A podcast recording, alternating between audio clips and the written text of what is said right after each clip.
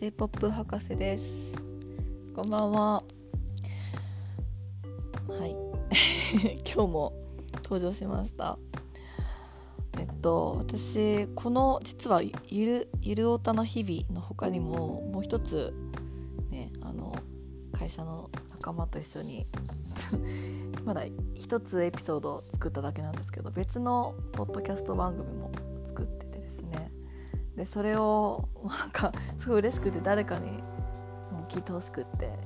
妹たちにね教えたんですよこれお姉ちゃん話してるから聞いてみたいなそしたら優しい妹ちゃんフィードバックを返してくれてですね「お姉ちゃんこれ台本とか作ってるの?」ってもし作ってないんだとしたら「いいね」とか「滑舌いいね」とかなんかめちゃくちゃ褒めてくれて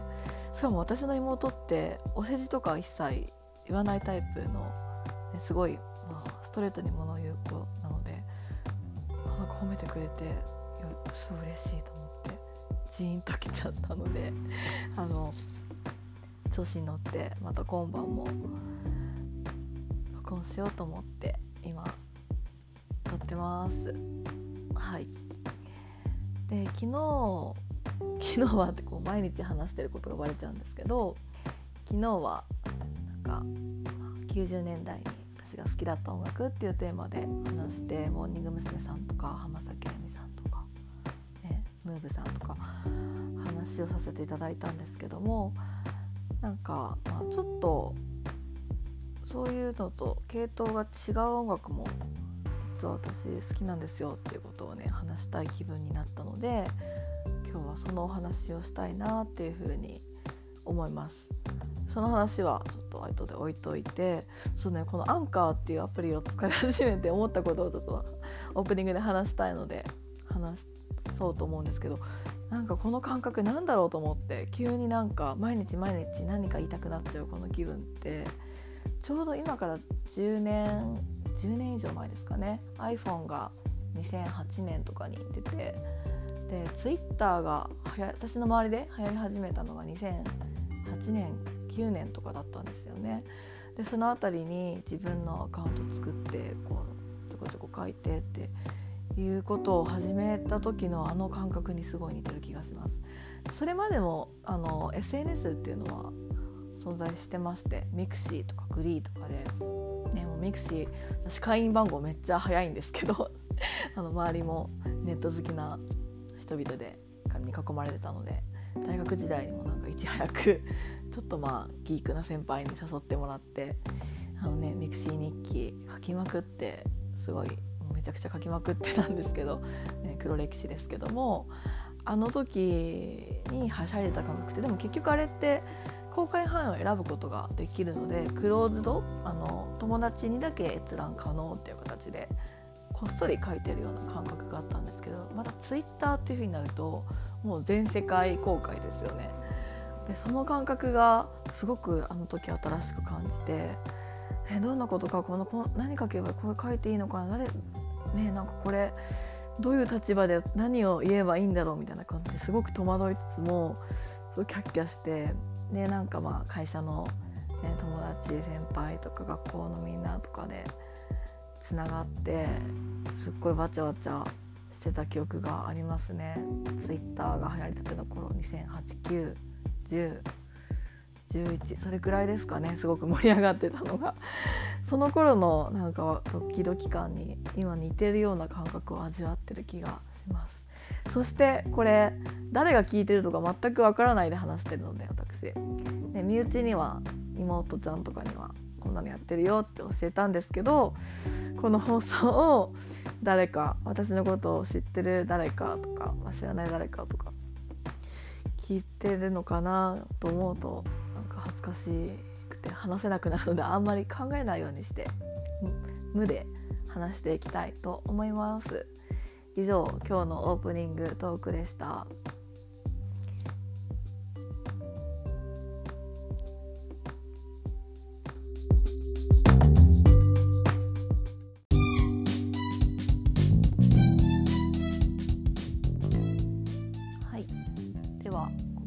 は私がちょっとそのねあの花咲あみさんとかモームスさんとかそういうのとは違うテイストのアーティストさんで好きなアーティストさんがいるってことでそのお話をさせていただきたいなと思います。でそのアーティストさんっていうのが最近もまたハマってあの仕事中とか聞いてるんですけどボニー・ピンクさん。ボニー・ピンクさんを最初に聞き始めたのは私が多分中学生くらいの頃だったと思うんですけど当時っていうのはもうカセットテープでしたね。当時私中学校の時。あのまず私ラジオを聴くのが大好きで「オールナイトニッポン」とか「オールナイトニッポン」の前に始まる10時くらいから大体なんか「ゲルゲットショッキングセンター」っていう 番組があってあのそそこからまあ 2, 2時間くらいですかね23時間聞いてその勉強しながらとかね聞いてたんですけどでちょこちょこ合間にねアイドルが話してる番組とかあるんですよ。スピードの番組だったり深田恭子さんの番組だったり10分くらいの、ね、ちっちゃい番組が挟まってあとは基本生放送で10時から2時間半くらいの生放送がでこう結構まあリスナー参加型でリスナーと電話でパーソナリティが話したりして実は私も参加したことがリスナーとして電話登場したことがあるくらいすごいハガキとかメールとかもうメールなかったですね当時。ファックスで送ってました。日本放送さんにメッセージ。そんな感じでラジオを楽しんでたんですけどそう。でそれで10、ね、それ10 12時から夜の1時くらいまでそれあの頃から夜あんま眠れなすごい夜型な夜型成人でですね夜1時になると「オールナイトニッポン」の第1部ありましてで当時の第1部って確かねハマってたのが西川貴教さん TM レボリューションさんの「オールナイトニッポン」一時期本当にもう98年くらいかな1部から2部までぶっ続けで6時間とか約6時間1部2部 TM レボリューションさんが担当してた時なんかは私すっごくファンだったのでずっとテープで録音したりとかさすがに3時4時とかなると聞けないので録音したりとかねしてたんですね。で確か TM レボリューションさん木曜日だった気がする。あの時。金曜日は福山雅治さんだった気がする。で月曜日がロンドンブーツあ違う違う木曜日がナインティナインさんですね。あどうしようもう結構忘れてきちゃってるんですけど、まあ、そんなでも毎日毎日絶対「オールナイトニッポン」は欠かさず聞いてました。で最後まではねやっぱり聞けないんですよ。朝早く起きなきゃいけないんで中学生。とあの6時台には、ね、起きなきゃいけなかったのでさすがに途中では寝落ちはしてるんですけどもやっぱり1時とか過ぎるくらいまでなんとなくうとうと聞いててで聞きながら眠りに落ちるっていうのが私の中での幸せだったんですよね。こうなんか無音っていうのがやっぱりちょっと先日の寝る前チャットでも話したかもしれないです無音がなんか異様に怖いっていう性質の持ち主で寝る前もなんか誰かの話し声があるとすごいねなんか子守歌的で眠れるなと思ったんで「オイナットニッポン」をつけながら寝たりとかあと FM だとベイ FM 横浜に実はね住んでたんですけどなぜかベイ FM の電波がめちゃくちゃ強く入ってきて千葉から舞浜からですねベイ FM を夜中流してたりとかあとはナックファイブこれも埼玉の電波ですけどね横浜でめちゃくちゃ強く入ったんですよね。その2つをすごくよく聞いてましたね。でボニー・ピンクさんとどうつながるかっていうことなんですけど結構そのラジオのパワープレイっていうのがヒットチャートにすごく直結してるような時代だったんですよね90年代後半っていうのが。でパワープレイでかかった曲っていうのをすごく意識してて知らないアーティストさんだったりするとあこんな人いるんだって思ってそれであの TSUTAYA まあ、TSUTAYA も欠かせないものですけども当時 TSUTAYA さんとかゲオさんとかかな。駅前の CD ショップレンタルショップに行ってで借りるんですよそのニューシングルとかアルバムとか。あ違う最初にねニューシングルを借りてラジオのパワープレイでかかってた曲をチェックして気に入ったやつをねでカセットテープに録音して途中から MD になってったんですけど MD に録音してそれが気に入るとじゃあアルバムを借りてみようってなっていうような感じでハマっていったのがボニー・ピンクさんでしたで始まりは、うん、覚えてますねあのラジオのパワープレイであのボニー・ピンクさんが多分98年の1月とか3月とかかなってうろ覚えなんですけどリリースした曲で「金魚」っていう曲があったんですよね。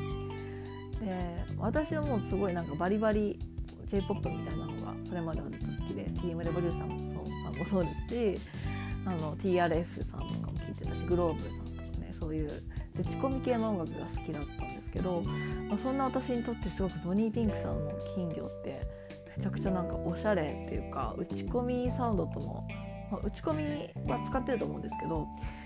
まあ、また違う違ういろんな楽器ピアノも使ってるし歌い方もすごく特徴的であと英語の歌詞が混ざってる。発音がめちゃくちゃいいのでかっこよくってすっごく印象的でかっこいい歌だなっていうふうに思って金魚気に入ったので金魚を借りてで金魚が入ってるアルバムっていうことであのイビルちょっと発音良くないんですけどね「イビルフラワーズ」っていうアルバムがあったんですよ。金魚が入ってるアルバムで。でそれを聞いてすごくボニー・ピンクさんの世界観にはまったっていうのがファンになったきっかけでした。でその「イビルフラワーズ」っていう金魚が入ってる金魚シングルが入ってるアルバムは基本結構ピアノの弾き語り的な感じで構成されてる楽曲が多いんですけどあの表題曲の「イビルフラワーズ」はピアノの弾き語りだし他にも「クワイエットルーム」っていう「クワイエットライフ」だったかな「クワイエットライフ」っていう曲とかはすごく好きだったりとか歌詞もね英語だけの歌詞の曲もあったりするんですけど、まあ、歌詞カード開いてみると日本語訳もちゃんと書いてあって当時英語とか全然わからないので勉強し始めたばっかの中学生なのであこれはこういう意味なんだとかって見るのもすごくなんか目新しくって楽しかったですね。でなんかそういう歌詞の世界観に出てくるような人っていうのはものすごく大人びて感じられて、う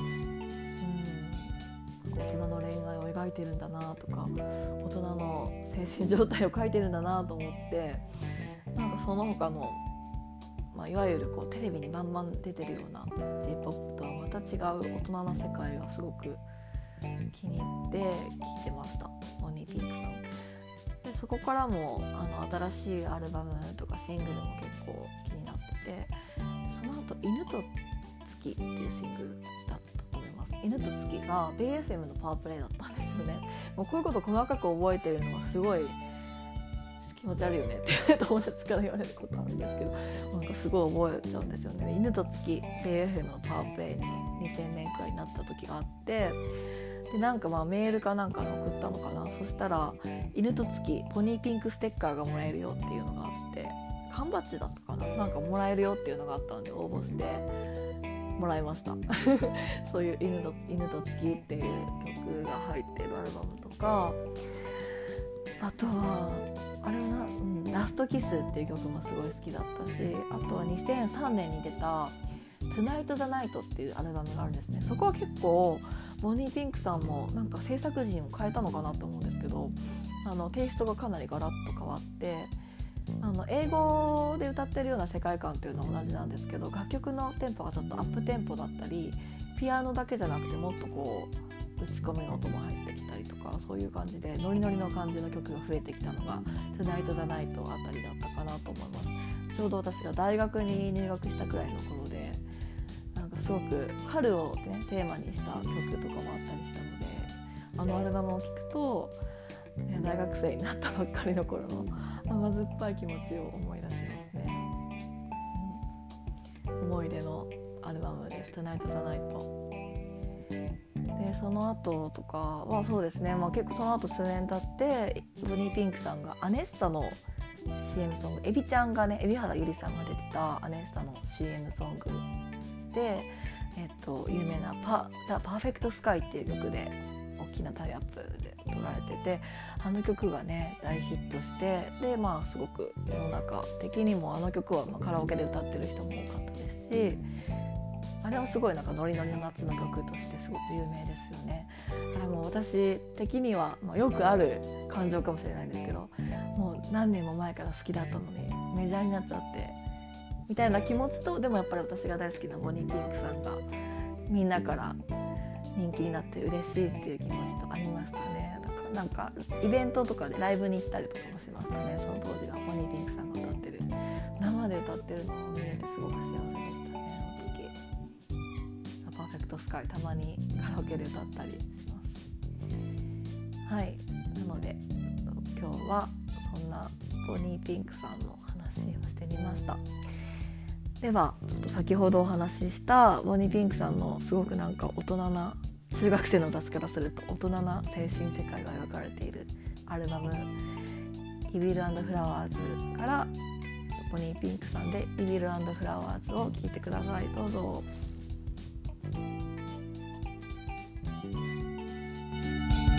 はい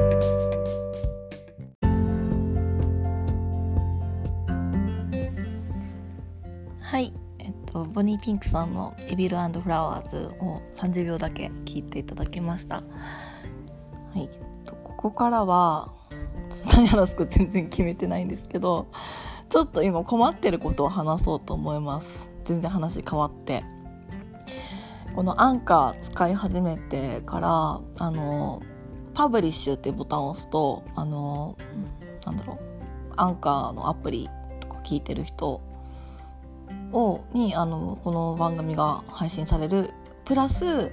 他の、まあ、Apple Podcast とか Spotify とかそういうね全世界ポッドキャストアプリでも配信されるようにアンカーさんが審査をしてくださるっていうような仕組みがねあるんですけど私朝起きましたら、まあ、昨日ね録音してそれをパブリッシュして夜寝て朝起きたらねあの英語のメールがアンカーさんから来ててなんか長くいろいろ書いてあったんですけど、まあ、結論から言うと審査落ちましたっていうふうに 書いてあってあのそそういうのが Spotify さんとか Apple さんみたいな大手のいろんなプラットフォームさんありますけどで配信できませんでしたみたいな。でえななんで？と思って理由のところ見てみたらこうなんかちょっとねちゃんと辞書引かなきゃって思うんですけどこうなんかあの審査に通らないような言葉遣いとか攻撃的な言葉とかが含まれてるとあの審査に落ちてしまいますよだったりとか。あとカバーアートとかもねなんか多分著作権侵害してたらダメですよとか、まあ、いろんなあの私の何がいけなかった私の番あの内容の何がどうとかじゃなくて一般的なテンプレートが返ってきててこういうガイドでこういうのダメですこういうのダメですバーっていうのが書いてあってでも何が当てはまってるかが分からなくてで何回も何回もちょっとチャレンジしてるんですけどなんか。何がいけないか分からなくてもしかしてこのタイトルのゆる「ゆるいオタク」「ゆるオタ」っていうのがいけないのかなって オタクあのねアイドルガールズアイドルグループをこよなく愛する博士のゆるいオタクの話みたいな。なんかもしかしてちょっと変態チックなことを話してるチャンネルって思われたのかなって思って心配になったんですけど。いやでもそれってちょっと偏見だよなとも思ったんですよね。あの別にオタクってねあの悪い言葉じゃ昔はね多分一定のイメージがあったと思うんですよ。オタクっていう言葉って。クラスの端っこの方みたいなねイメージがあったと思うんですけど今オタクってすごく褒め言葉っていうかなんかアニメとか漫画とかも今の10代のね方々ってすごく普通に楽しんでるじゃないですか。SNS なんか見ててもこの漫画好きとかって普通に会話してるし二次創作の絵とかもねいっぱいなんか出回ってるのも見かけるし何々が好き何々オタクなんですとか普通にまあなんかアイドルが好きなんですっていうような女性で女性のアイドルが好きっていう人も周りで結構いたりするし、まあ、うちの妹とか会社のお友達とかいたりするしオタクって別になんかそういうセンシティブなワードとかじゃないはずっていうふうに私は思います。私は絶対そうだと思う。でうんそうなんですよね。ちょっとだからな何がいけないのかなと思って。であとはもう思い当たる理由としては特定のなんかアーティスト名とかをエピソード名に入れちゃいけないとかそういうことなのかな。例えばね前回のエピソードだとフィンランドのねからエストアニアに移動する途中のバルト海の真ん中で SKE48 さんのフィンランドミラクルを聞いた話なんていうエピソードを話させていただいたんですけどもそこにねあのエピソードの名前に SKE48 のなんとかとかって書いてたりねそういうのももしかして特定のなんかお名前に言及しちゃいけないとかそういうことなのかなとかなんかちょっといろいろよく分からなくってうーんって思って。ねなので今日のエピソード名はなんか無難に「ゆるおたの日々その3」みたいな感じに してみました。審査通ってまあねなんかちょっと聞かれるのが恥ずかしいっていう気持ちとでもなんかせっかくやるんだったらねそういう世界配信メジャー配信してみたいっていう気持ちはあるのでもう一回ちょっとアンカーさんお願いしますっていう感じでした。はい。そんな感じ。以上です。今日はこんな感じです。ではそろそろ寝る準備しようと思います。ではまた会いましょう。J-POP 博士でした。おやすみなさい。